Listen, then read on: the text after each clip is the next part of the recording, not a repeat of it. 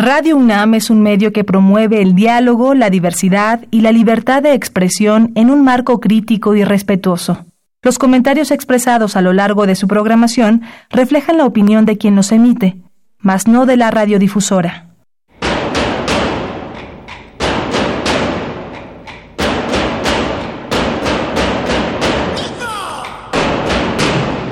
Discrepancias.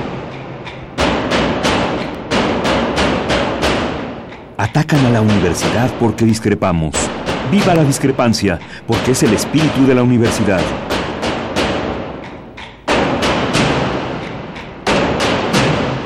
Martes de Discrepancias. Conduce Miguel Ángel Velázquez.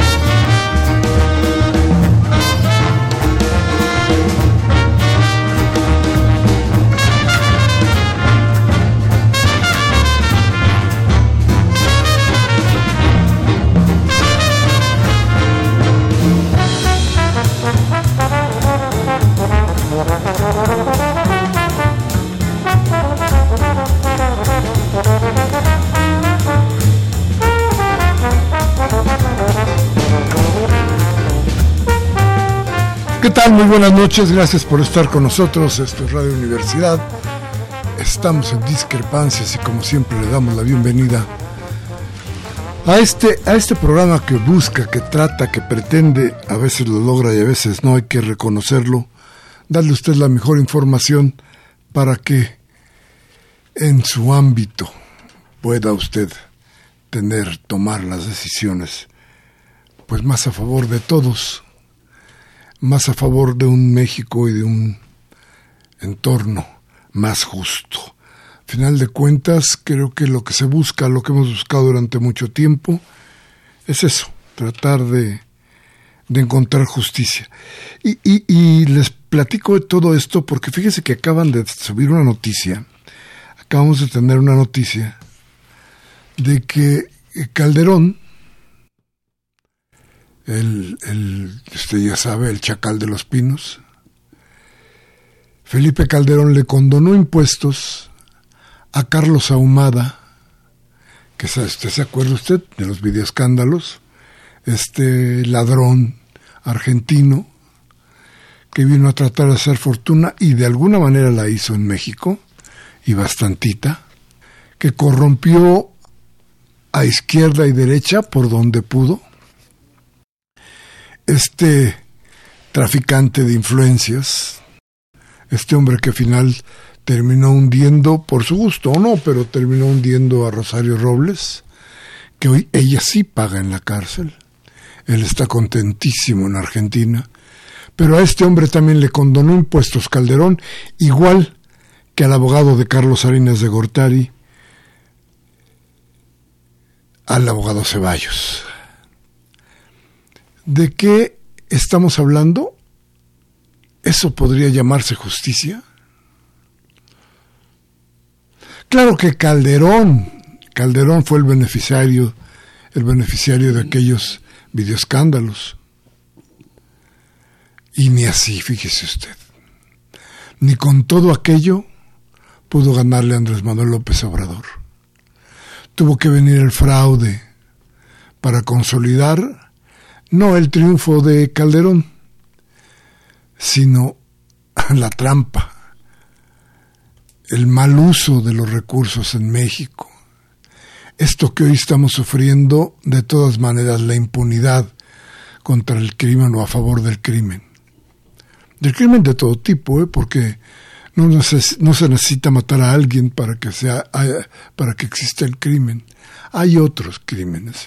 Ese, por ejemplo es que en un país como el nuestro, permite que se condonen, por ejemplo, Calderón y Peña, 400.900 millones de pesos en impuestos a las grandes empresas, como se dijo ya en algún momento en las mañaneras.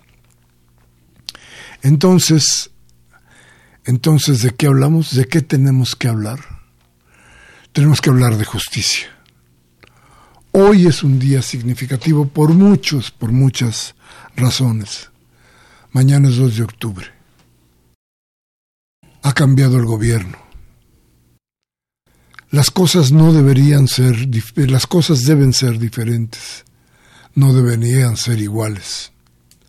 Y sin embargo, hay temores, porque el cambio todavía no ajusta, quizá, a las ambiciones de muchos. Mañana es un día difícil, mañana hay que tener cuidado de muchas maneras, pero sobre todo la gente que anda en la calle, sobre todo del tránsito, sobre todo de las demoras. Porque de otra manera, ya verá usted, le vamos, le vamos a informar ahora de lo que va a pasar, pero sobre todo de algo que es bien importante. ¿Vale la pena la represión? Déjeme contarle nada más para que empecemos nuestra plática en serio, que en la toma de posesión de Peña, de Peña Nieto se reprimió. Un hombre murió, otro perdió un ojo por disparos que hizo, que hizo el ejército. No hubo culpables, más que algunos de los, de los muchachos, de los jóvenes que protestaban por la toma de, de la presidencia de Peña Nieto. ¿Ese muerto, ese hombre sin ojos sirvió de algo? No, no, no, no, no, no, la gente se sigue manifestando, la gente sigue haciendo lo mismo que hacía entonces. Entonces ni siquiera sirve la represión. ¿Para qué la represión? Vamos a hablar hoy con el maestro Pedro Rivas Monroy, que usted recordará porque alguna vez ya estuvo por estos micrófonos. Él es catedrático de la Facultad de Derecho de la UNAM y vamos a platicar largo con él, pero primero vamos a un corte y regresamos de inmediato. Nuestros teléfonos en cabina 5536 8989 y el edad sin costo 01800 5052 688. Regresamos.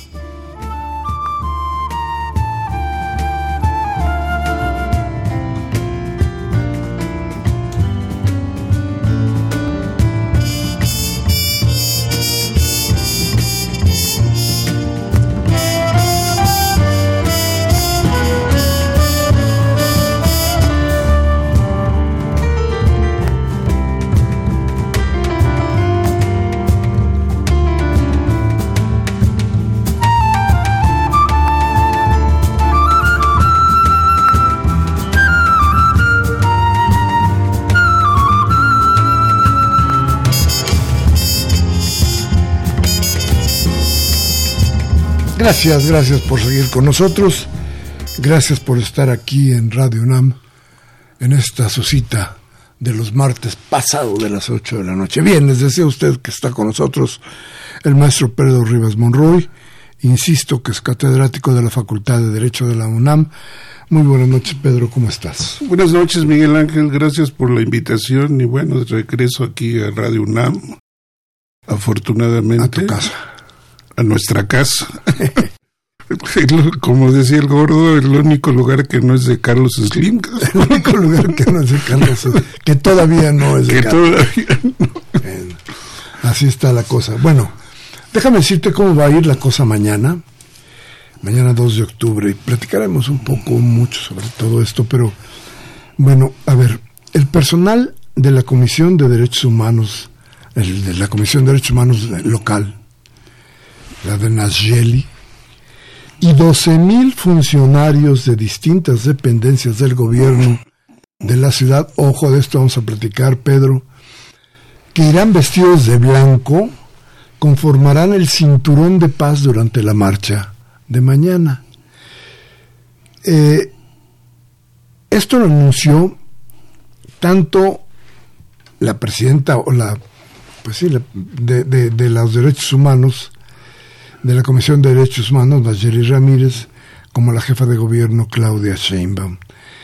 Y dijeron que, que esta movilización, que en las movilizaciones hay infiltrados y que se tratará de proteger la marcha con este tipo de dispositivo. Y luego Jesús Horta, que nos decían que Horta ya tiene harta Claudia. no, no, lo tenemos con seguridad, pero bueno. Sí, sí. Pero Horta dice que mañana, hay desmanes, habrá por fin gente detenida.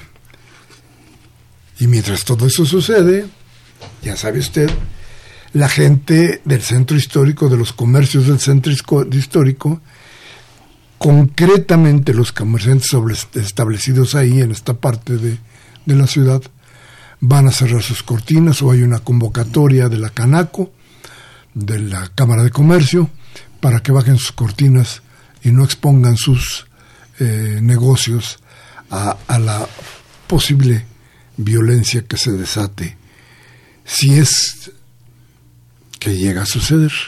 Pero suponemos que esto no va a pasar.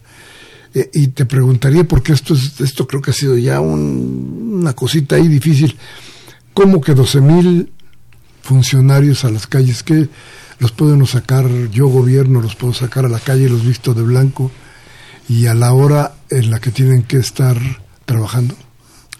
Bueno, yo creo que eh, no es lo correcto, no es lo indicado.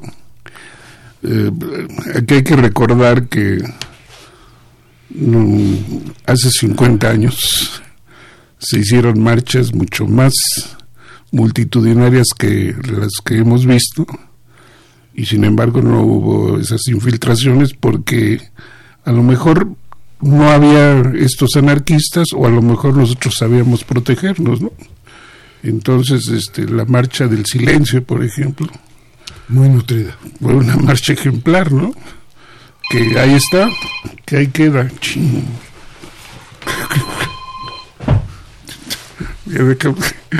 Este, no, yo creo que es un, es un, es un error del gobierno eh, sacar tantos eh, elementos eh, que deberían estar en funciones, como tú dices.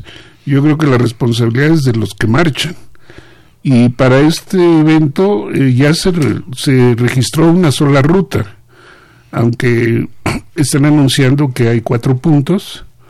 La ruta es de la Plaza de las Tres Culturas, vuelta en 5 de mayo y el Zócalo. Las otras no se, no están este, siendo eh, respaldadas por los organizadores del movimiento del 68, hasta donde yo sé. Entonces habría que estar atentos. ¿Qué es, ¿Cuáles son las otras tres? Una que parte del Monumento de la Revolución, otra del, del Ángel y la otra no, no, no recuerdo de dónde, pero la oficial, digamos, la que está reconociendo el Comité del 68 es la que viene de la Plaza de las Tres Culturas.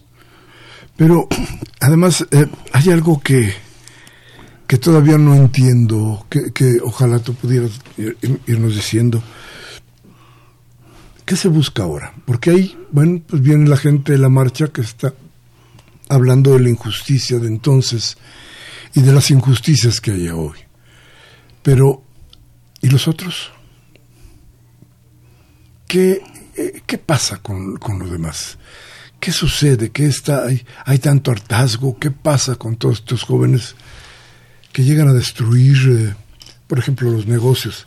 Te voy a decir que no, aunque a mí no me gustan ni estoy de acuerdo con que sucedan este tipo de cosas, cuando uno sabe lo que ganan los bancos, por ejemplo, las afores, o lo que se llevan con las tarjetas de crédito, dice uno, le da uno un coraje, que también quisieran agarrar una, quisiera uno agarrar una piedra y irles a pegar un, un, este, una pedrada a, a los vidrios, aunque el compadre y el, este, el, responsable de todo este el gobierno que no les ha puesto un, hasta aquí, ¿no? Pero bueno. Sí, pero yo creo que esa no es la solución. En alguna ocasión en, eh, a nosotros, estoy hablando de, te digo, hace 50 años, este, tuvimos la tentación de romper vidrios que no se acostumbraba y al final nos controlaron, ¿no? Eh, yo creo que estas son filtraciones de la derecha.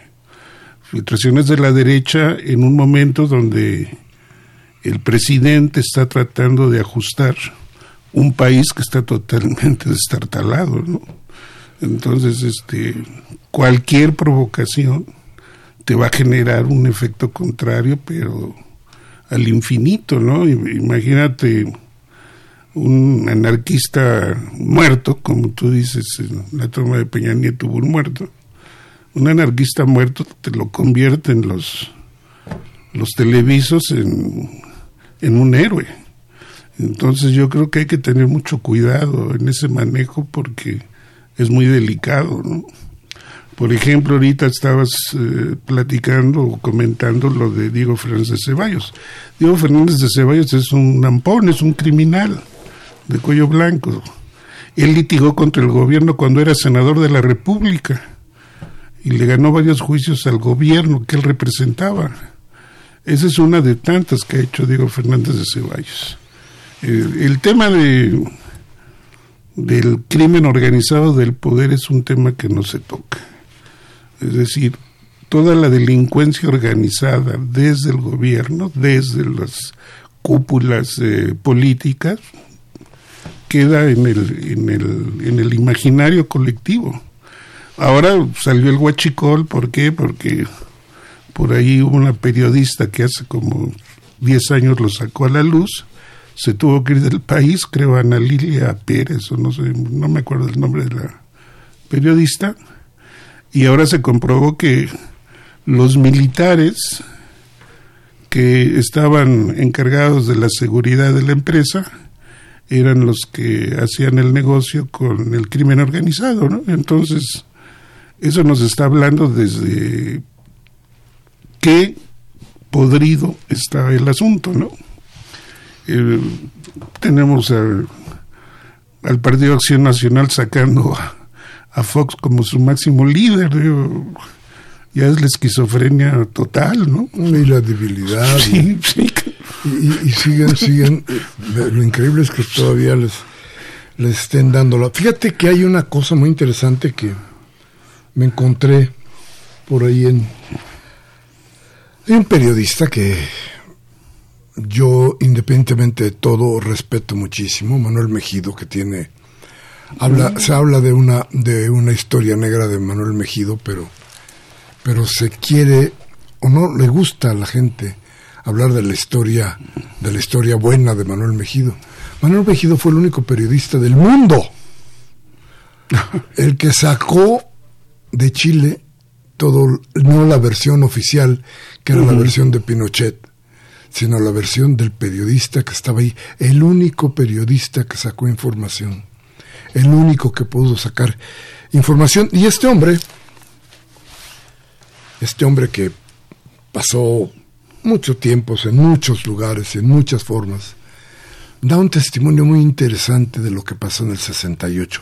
Déjame leerles una parte del, libro que se llama Con la máquina al hombro, que es muy interesante, y dice, dice él que después de años más tarde, del 68, dice el general Marcelino García Barragán, con quien siempre tuve una magnífica relación gracias a su hijo Javier García.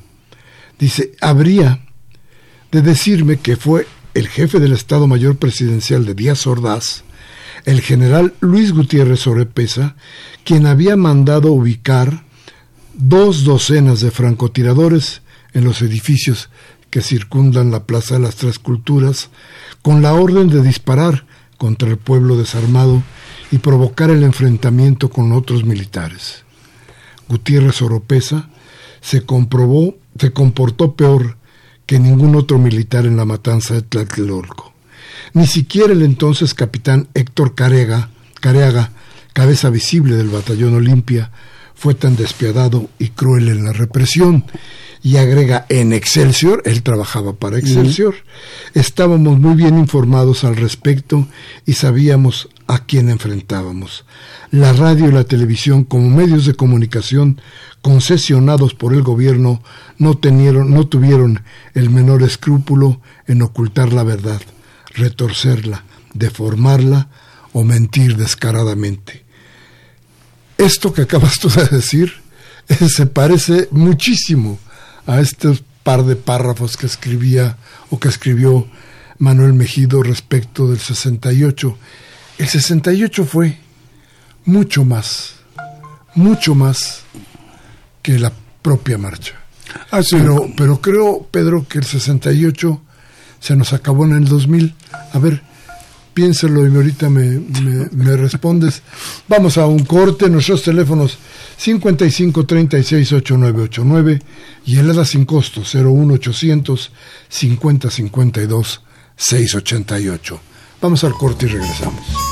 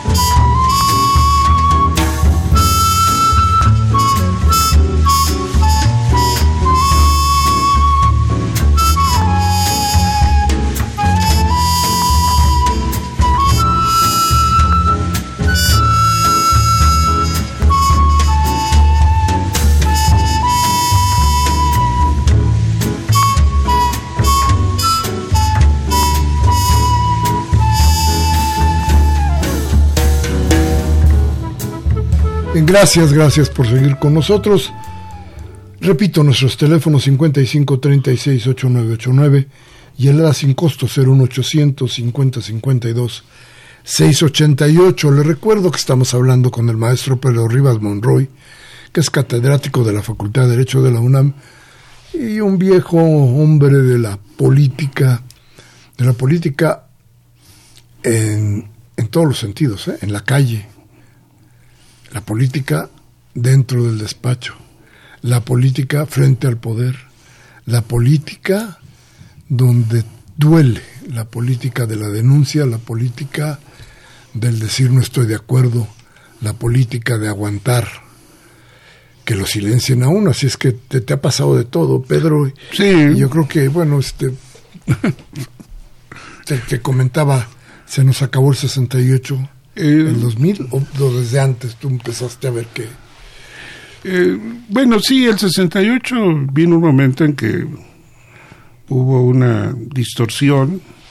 Eh, precisamente lo que acabas de leer, había una línea dura del movimiento que culpaba totalmente al ejército y, y otra que estaba descubriendo que los soldados que asisten a la explanada también son parte o son víctima de los francotiradores del Estado Mayor Presidencial.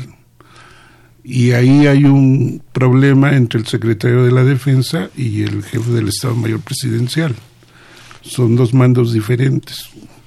Una es la Guardia Pretoriana del presidente y el otro es el secretario en funciones, ¿no? Entonces, efectivamente, hay un documental de Carlos Mendoza. Correcto. Que, este, que sí comprueba eh, este evento, ¿no? Y sí demuestra con imágenes cómo los mismos soldados son víctimas del tiroteo de los francotiradores desde las azoteas. Y de esto no sabía el general Toledo. El general Toledo es el que llega con la tropa y no sabía de que le iban a tirar desde arriba. Entonces, este, ahí ya la versión de un grupo de compañeros se divide en que también los soldados fueron víctimas. Es decir, la perversión del poder llega a ese grado que sacrifica a los suyos. Entonces, este, estamos ante ese evento. Y, ese evento, esa forma de hacer política o de ejercer el poder, se vino repitiendo constantemente. Bueno, Salinas inclusive, eh, a mí se me imagina Enrique III, aquel personaje de Shakespeare, ¿no? Que todo feo, todo que no puede ser rey, pero es rey y mata a su hermano, ¿no? Entonces, este, digo, Salinas es la figura perversa, ¿no? Y luego, pues, ponen a un idiota en el año 2000 que tiene como virtud este, vaciar a la sociedad de cualquier esperanza de cambio. Y hace los grandes negocios con su mujer y sus entenados. Eh, Calderón, un tipo que pues no se contaba con él porque generalmente estaba crudo. Entonces, este, hemos vivido todo esto hasta el día de hoy, que quieren, quieren los de la derecha que el país se componga en seis meses. No, no se va a componer en seis meses. Y en seis años a lo mejor lo podemos medio arreglar, pero tampoco se va a componer en seis años. Esto tiene que ser una cirugía mayor y una una convalecencia que nos va a llevar un poquito más de tiempo. ¿no? y las heridas son muy profundas. Así es. Es eh, en todos los ámbitos. Es un pueblo agraviado. Muy agraviado, ¿no? Pero además humillado. Así es. Porque con, con Fox, es decir, un país como México, al que gobierna un idiota, tiene que ser, tiene que plantearse que el pueblo es idiota. Así es. Y entonces eso, eso duele, eso es humillante. Eh, se falló falló de muchas maneras. totalmente. Se falló porque los medios, se falló porque, porque la derecha era, era muy potente. Pero esto ha desencadenado muchas cosas, entre otras que, que, que muchos medios ya no tengan ni la importancia, ni el tamaño, ni la influencia que tuvieron algún día. Y fíjate que todo esto, a lo mejor sí empieza por ahí del 68 y se va diluyendo. Dice, dice Dice Mejido en otro párrafo de su libro, hablando del día 2 de octubre, dice, ese día el periodismo nacional exhibió todos sus defectos. Solo por Excelsior, no obstante su actitud medrosa, él explica en el libro que Scherer no quería eh, tocar ni con el pétalo de una coma, quería tocar a los militares ni a nadie del poder. Dice entonces, este, dice, dice, Solo por Excelsior, no obstante su actitud medrosa, se salvó la cara, porque los demás diarios manejaron la noticia como una agresión de los estudiantes al ejército o como una provocación de huelguistas. Excelsior no se atrevió a llamar estudiantes a los caídos y a quienes participaron en el mitin que terminó ahogado en sangre. Solo los llamó huelguistas. Ese, era, el, ese era el tono de los medios en aquel momento. Y es, y es, así como se llega con la manipulación absoluta de los medios, se llega a, a lograr que una gente como, como Fox o como Peña Nieto, que es otro ejemplo bastante claro de la fuerza de los medios, este, puedan llegar a, a la presidencia de la República. ¿no? Pero sí, tienes mucha razón porque de pronto parece que se vaciaron todas las protestas sociales, pero hoy regresan. Hoy la gente está otra vez en la calle pidiendo justicia y pretende que hay esperanza. Eh, yo creo que sí. Nada más con este apuntamiento, yo diría que este eh, que se que pasó en la marcha de las mujeres, ¿no? Que la esa prensa que parece que se muere y no se muere.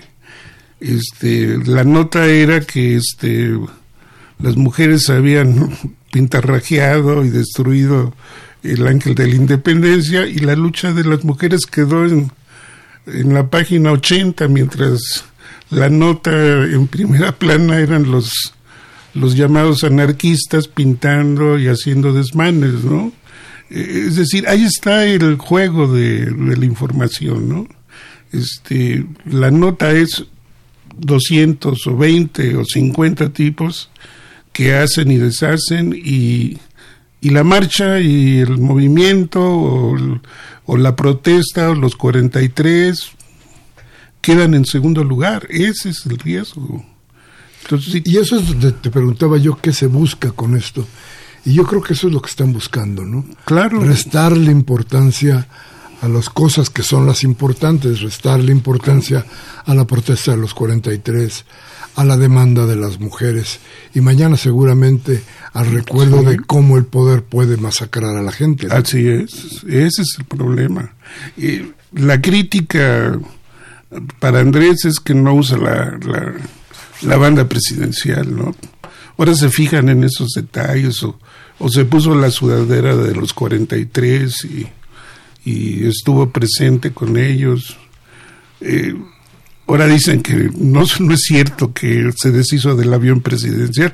O sea, todo eso les molesta, ¿no? Porque no tienen cómo, cómo atacar los, eh, las políticas sociales, que yo creo que tampoco va a poder gobernar por seis años con políticas sociales a fondo perdido. Yo creo que va a ir ajustando, porque si no, no hay dinero que alcance pero sí hay que hacer una, un replanteamiento de cómo evitar esa asimetría que hay en la sociedad mexicana, ¿no? De unos inmensos ricos. Tenemos, bueno, decían que tenemos el hombre más rico del mundo, pero es uno de los más ricos. En, en un país donde tenemos una cantidad de pobres inmensa, ¿no? Eso no habla de un buen país, no habla de un país organizado, de un país ordenado. Habla de un país totalmente desordenado. No, y muy peligroso. muy peligroso. Sí. Mira, yo, yo, yo te estaba recordando que, que hoy no solamente ha cambiado la, la, la estructura de poder en México cuando se habla de honestidad, sino también el diálogo con la gente. No, no sé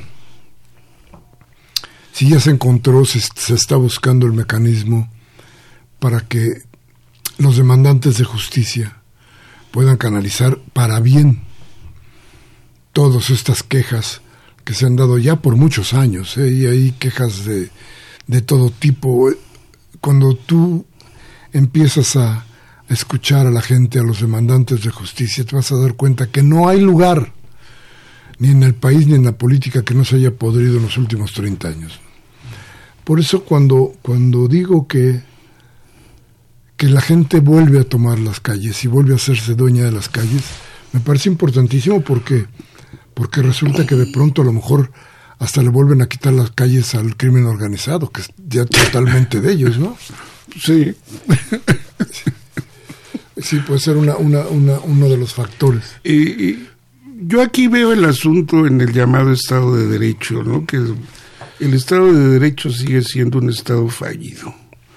Es decir, el Ministerio Público ya no tiene el monopolio de la acción penal, pero es un, personaje que está en la nueva arquitectura penal con este nuevo sistema que nos han impuesto y que nos lo impusieron desde desde desde los Estados Unidos para que seamos más o menos parecidos a ellos, ¿no? Que además en las escuelas de derecho en México no se enseña ese sistema, porque nuestro sistema es más o menos mixto, es, es oral y es escrito básicamente, y se basa en los códigos, en las leyes, no en los precedentes como los gringos. Pero la gente, a través del el CIDE fue aquí el instrumento ideológico, para meterlo y para imponerlo, ¿no? Y, los políticos lo han comprado. ¿Por qué? Porque los legisladores son flojos. Los legisladores generalmente son ignorantes. Tenemos un poder legislativo de muy mala calidad. Entonces hacemos leyes muy malas y luego tratamos de remediarlas con otras más malas. El ejemplo clásico es el, nuestro sistema electoral, ¿no? Que está lleno de parches, parches, parches, parches. Ahora tenemos un libro especial para la cuestión de la vigilancia de los gastos en campaña, pero nunca, en 20, 25 años, no hemos agarrado a nadie que, que se diga que haya metido más lana de la debida a sus campañas. Bueno, el, el escándalo fue Peña Nieto, ¿no? Que rebasó con mucho este, los gastos de campaña y sin embargo no pasó nada. Este, no, y acordarnos de aquel tribunal electoral que de repente dijo, sí, sí es cierto, este Calderón rebasó, Calderón hizo, pero poquito. Poquito. No, no a, mí, me tocó un caso cuando estuve de, de magistrado, que fue un rebase aquí en la, en la, en la Benito Juárez, eh, era Boitis, el del PAN, contra uno de, creo que era del PRD, no me acuerdo del otro. Y entonces a Boitis rebasó totalmente los gastos de campaña, entonces yo lo, a mí me tocó hacer la ponencia y anulé la elección. Y entonces fue al federal, y el Tribunal Federal, que nada más podía revisar cuestiones de constitucionalidad, no de legalidad, se metió a revisar las cuestiones de legalidad indebidamente, pero bueno, aquellos estaban apadrinados por el PRI, y entonces este le tocó a una magistrada, por cierto, que desapareció. Digo, desapareció del ámbito jurídico, no sé si viva, creo que es de Jalisco y la señora dijo, bueno, pues como los dos se pasaron de los topes de campaña, pues cada quien con su golpe y gana Boites. Y así ganó Boites la delegación, con esa calidad de criterio jurídico de la magistrada, ¿eh? que es, la magistrada cobraba 200 mil pesos al mes. Eso lo puede hacer un, un juez de barandilla afuera de la Plaza México y ese, y ese juez de barantía nos cuesta el, sueldo mínimo. O sea que los magistrados, digo, a los magistrados les podemos pagar el sueldo mínimo y salimos en las mismas. ¿eh? No, no pasa absolutamente nada. Como los consejeros de línea ahora, ¿no? Que están peleando por sus por sus salarios. Ah, correcto. Cuando el Partido Verde constantemente, reiteradamente violó la norma y ellos no hicieron absolutamente nada. ¿Por qué? Porque era el apoyo del PRI en ese momento para que regresaran a los pinos. Entonces, y, los, los nuevos consejeros pues son muy endebles, que ahí es donde los partidos han sido los culpables para mí, ¿no? Los, los partidos en lugar de generar ciudadanía han generado burocracias y clientelas clientelas y han escogido funcionarios eh, a propósito para sus intereses. Para crear sus negocios. Déjame, déjame ir a, un corte y regresar de inmediato. Eh, nuestros teléfonos aquí en Radio UNAM, discrepancias, el 55 36 8989 y el A sin costo 01850 52 688. Vamos al corte y regresamos.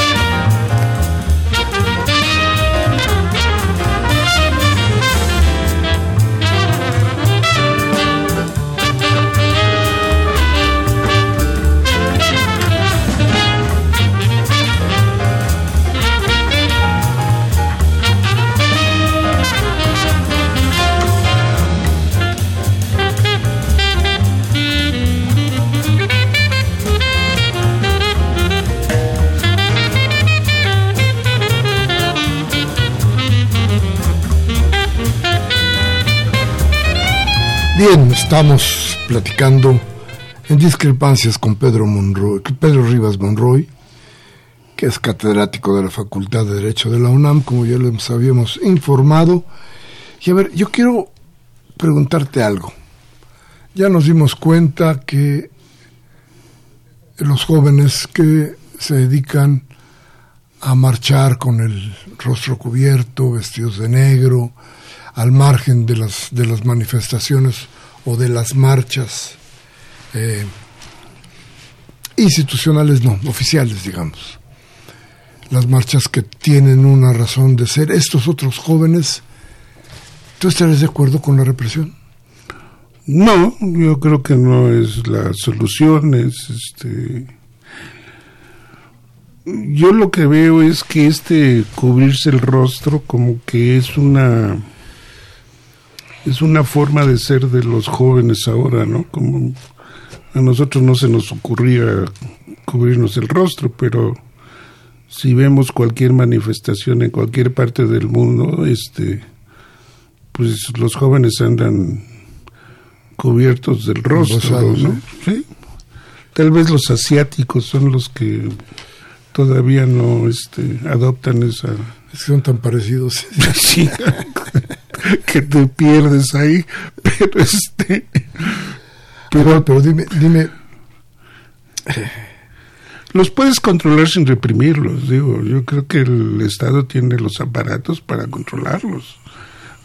una estrategia de acorralarlos, de identificarlos antes de que se manifiesten. Es un trabajo de inteligencia. Digo, no es de llegar y darles garrotazos. Digo. Entonces es un trabajo de inteligencia. ¡pum! Cierto, y hay una búsqueda, una, una, provocación clara claro. para que el Estado intervenga y se quite aquello de este es el Estado que nos reprime.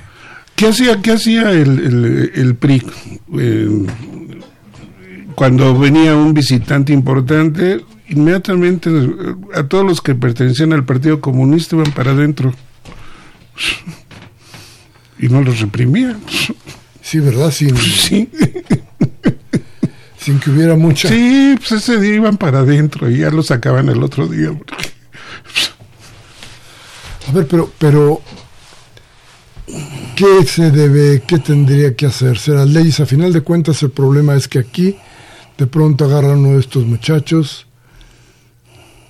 entra desde detenido y a la media hora sale libre sin ningún problema. Y pasado mañana vuelve a hacer lo mismo. Y eh, eh, es como el juego del gato y el ratón. ¿Qué, ¿Qué, es lo que se debe hacer? ¿Qué es lo que se tiene que yo, hacer? Yo creo, yo creo, por eso te digo que es un problema de, de, inteligencia, de, inteligencia del gobierno. Si no tienes un equipo de inteligencia, pues sí te, te saltan por todos lados. Pero si tú tienes un equipo de inteligencia, los, los este, neutralizas totalmente. Antes de que reaccione, y no es que los saques al otro día y que vuelvan a hacer las cosas, simplemente los controlas, los tienes ubicados, sabes quiénes son, inclusive sabes quiénes son los que... Puedes llegar hasta quién los patrocina. Ahora, queremos llegar a eso, queremos saber quién los patrocina, porque digo, esto no se hace gratis, ¿no? Entonces, ese es el asunto, ¿no? ¿Hasta dónde queremos llegar? Y yo creo que esto sería la oportunidad más clara del gobierno para plantearse a sí mismo el tamaño de, del daño que están causando estos jóvenes que se dicen o se autonombran anarquistas, pero que están haciendo otro juego, ¿no? Pues ese es, por ejemplo, X González, vamos a hablar de nombres, vamos a ponerle nombre a las cosas, hombre ese señor este está generando los amparos, ¿no? Ya, ya, ya pervirtió al amparo, por ejemplo. Amparo, amparo, se sabe que le paga una cantidad a los ejidatarios, a los que viven en los pueblos, para que ellos firmen la demanda de amparo y pues, y la presentan, ¿no? Y bueno, se va por los cauces legales, ¿no? ¿Cómo en qué caso? Bueno, no tengo los casos aquí sobre la mesa, ¿no? Pero este lo, lo, podremos investigar. Eso se puede investigar y lo tiene el Poder Judicial. Entonces, este lo que sí se sabe es que son demasiados amparos de la gente que eso me ha llegado por gente que vive alrededor de esos pueblos. ¿De qué pueblos? En, Ecatepec, en, en San Juanico, en todos esos y, y, bueno, es gente que ha recibido dinero. Y entonces eh, X González, este tipo, se ha dedicado a, a patrocinar esos amparos. La, la, gente de esos lugares, si tuviera la idea del amparo, se hubieran parado de muchas cosas antes. ¿eh?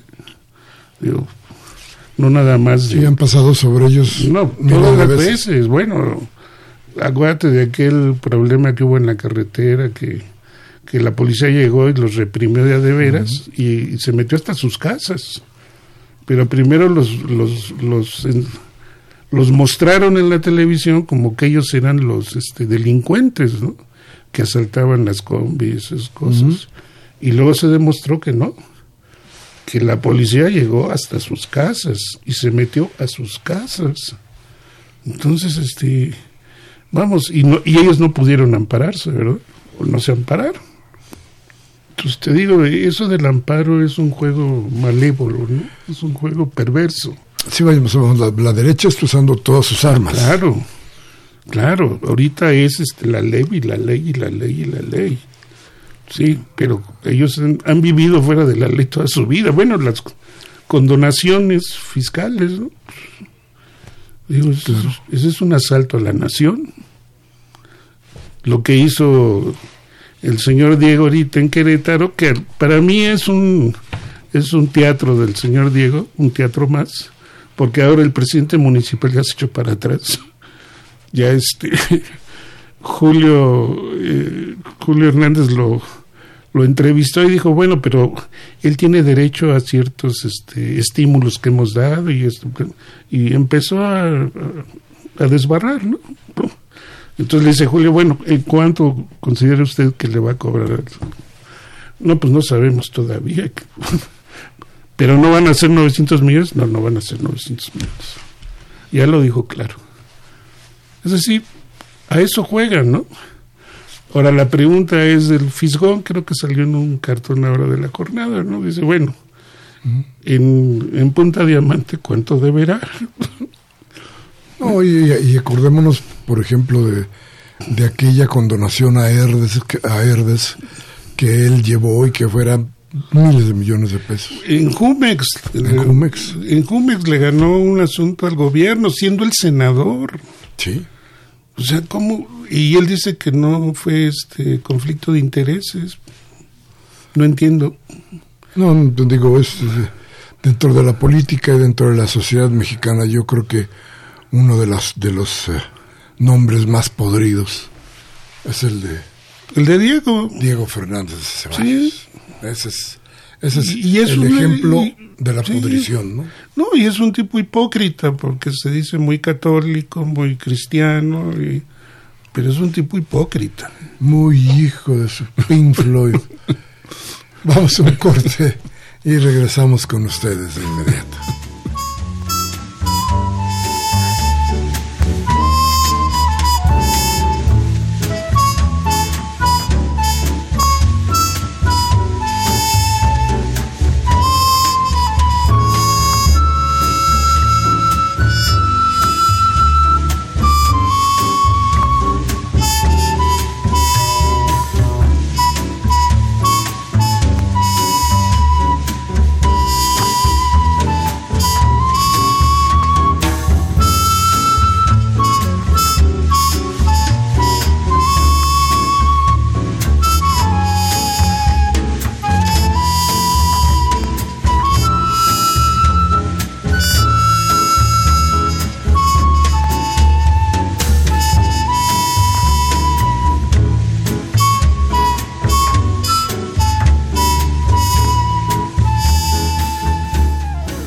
Bien, muchas, muchas gracias por seguir con nosotros.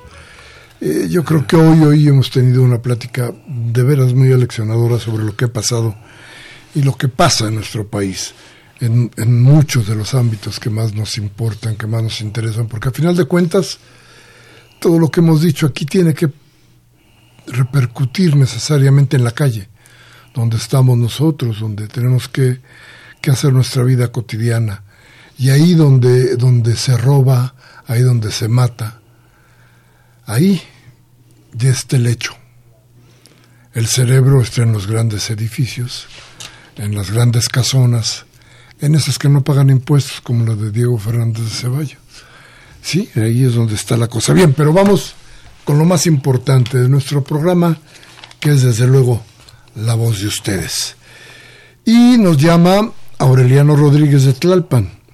Y dice, como Miguel mencionó, si sigue o no la represión, yo opino que lo que puede suceder mañana no puede quedar impune porque al momento de que se inicien los desmanes de los provocadores, que desde luego sería ingenuo pensar que son estudiantes, izquierdistas o pueblo, son provocadores pagados por quienes han querido aceptar, no han querido aceptar su derrota y están aprovechándose de la política sin eh, están aprovechándose de la política sin violencia de los actuales gobernantes. Yo sugiero que en el momento sean detenidos para que toda medida de seguridad de la marcha sea efectiva. El señor presidente y el gobierno actual deben hacer público que una cosa es la libertad de manifestación y otra es el libertinaje, y también que una cosa es la tolerancia y otra la permisividad, y no se puede permitir en todos los ámbitos de nuestra cotidianidad, llámese libertad de manifestación o libertad de prensa o todo tipo de libertades para que todos los días se sigan escuchando insultos, tergiversaciones, reclamos y hasta mentadas de madre al señor presidente y el nuevo gobierno. Basta ya, señor presidente, es tiempo de que usted haga entender con sus muy, muy educadas palabras a quienes no quieren entender. Vaya, interesante, muy interesante, eh, don Aureliano. Máximo García nos dice, saludos a todos y al invitado. Dice, antes de irse Peña Nieto le otorgó 10 millones de dólares. ¿Qué pasó con ese dinero? A este, ¿Y a quién se los otorgó este don Máximo? No nos dice aquí, pero 10 millones de dólares es una buena cantidad. Jaime Rojas nos llama de Tlalpan, dice, esos grupos eh, de rompe movimientos muy probablemente son pagados por priistas o, o, ¿qué dice? O, panistas, porque esos sicarios no saben qué tipo de filosofía protestar. Gabriel Campos nos llama de Benito Juárez, dice, ¿a qué se debe la ardida Iglesia Católica? que le molesta que López Obrador dé dinero a las clases populares? ¿Qué no sabrán, qué no sabrán o no de la opulencia que tienen y los diezmos que deben, que, que deban a fuerza, un, que debe dar uno a fuerza para entenderlos? Sí, los grandes diezmos y el, la Iglesia Católica, que es riquísima. Dice, la antorcha campesina estará Um, por debilitar al país. Quien los mantiene es el PRI o es el PAN. Le recuerdo que el jefe Diego pactó, le pegó con los a los Juegos Jumex por no pagar impuestos y ahora tienen un museo. Pues sí, sí es cierto, ahora tienen un museo. Dice, ¿sabían que no han pagado sus impuestos por el rancho de Querétaro? Los panistas se admiran de la tremenda violencia que tiene López Obrador. ¿Qué pasó en Guanajuato y quién lo gobierna? ¿Un panista? ¿De qué se admira Vicente Fox? Si no le gusta estar aquí, que se vaya. Un saludo para el equipo. Pues muchísimas, muchísimas gracias a don Gabriel Campos. El ingeniero Vargas Calderón de Venustiano Carranza nos dice, no sé de qué hartazgo hablan. al referirse a este gobierno, si nosotros lo elegimos, sí, nosotros lo elegimos sobre los marchistas, como muchos partidos aún tienen mucho dinero, reflejan que fácilmente a quienes causan caos y desmanes. Rubén Pinto de Catepec me dice, Detener a los destructores no es reprimir, no es reprimir. En el 68, como lo quiere hacer ver AMLO, es defender los derechos de la ciudadanía. Ah, también es un buen punto de vista, ¿no? Dice Sofía Fernández de Satélite en Naucalpan, si opinando sobre los desmanes ocurridos en las diferentes manchas, marchas, pienso que se tiene que investigar a los agresores y detenerlos siempre le echan la culpa a Andrés Manuel, pero ¿qué tiene? Pero ¿quién tiene sentido común? Quien tiene sentido común sabrá que es mejor defender a los agresores, detener, perdón, detener a los agresores. Arturo Badaguer de Benito Juárez dice mañana hay que tener cuidado con los porros, tengan cuidado. La semana pasada estuvo Antorcha Campesina y algunos porros son analfabestias.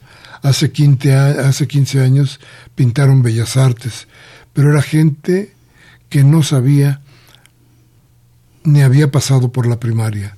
Hace 20 años Rosario Robles deslizó la, deshizo la marcha junto con otros políticos. Hay que sacar a los hay que sacar los nombres del 68, no solamente Ordaz, Antonio Ortiz Mena, Salinas eh, Lozano, Madrazo, Corona del Rosal, García Barragán. No, dice que hay que sacar a todos los demás. Bueno, ya dimos algunos también hace un momento. Manuel Munguía, de Iztapalapa, ese es muy triste para todos en México y sobre todo los universitarios, el recordar el 2 de octubre del 68. Fue un recuerdo muy amable, muy amargo, que no nos permite hasta el momento ver a la justicia, pues desde entonces la justicia poco, eh, dice, peca del brazo de la impunidad, trayendo apresada una causa de infamia neoliberal y de muerte a los periodistas que por cumplir con su trabajo mueren por decir la, la verdad. Las muertes seguirán, nunca podrán matar la verdad, porque ahí donde está la verdad está Dios. Un saludo a todo el equipo.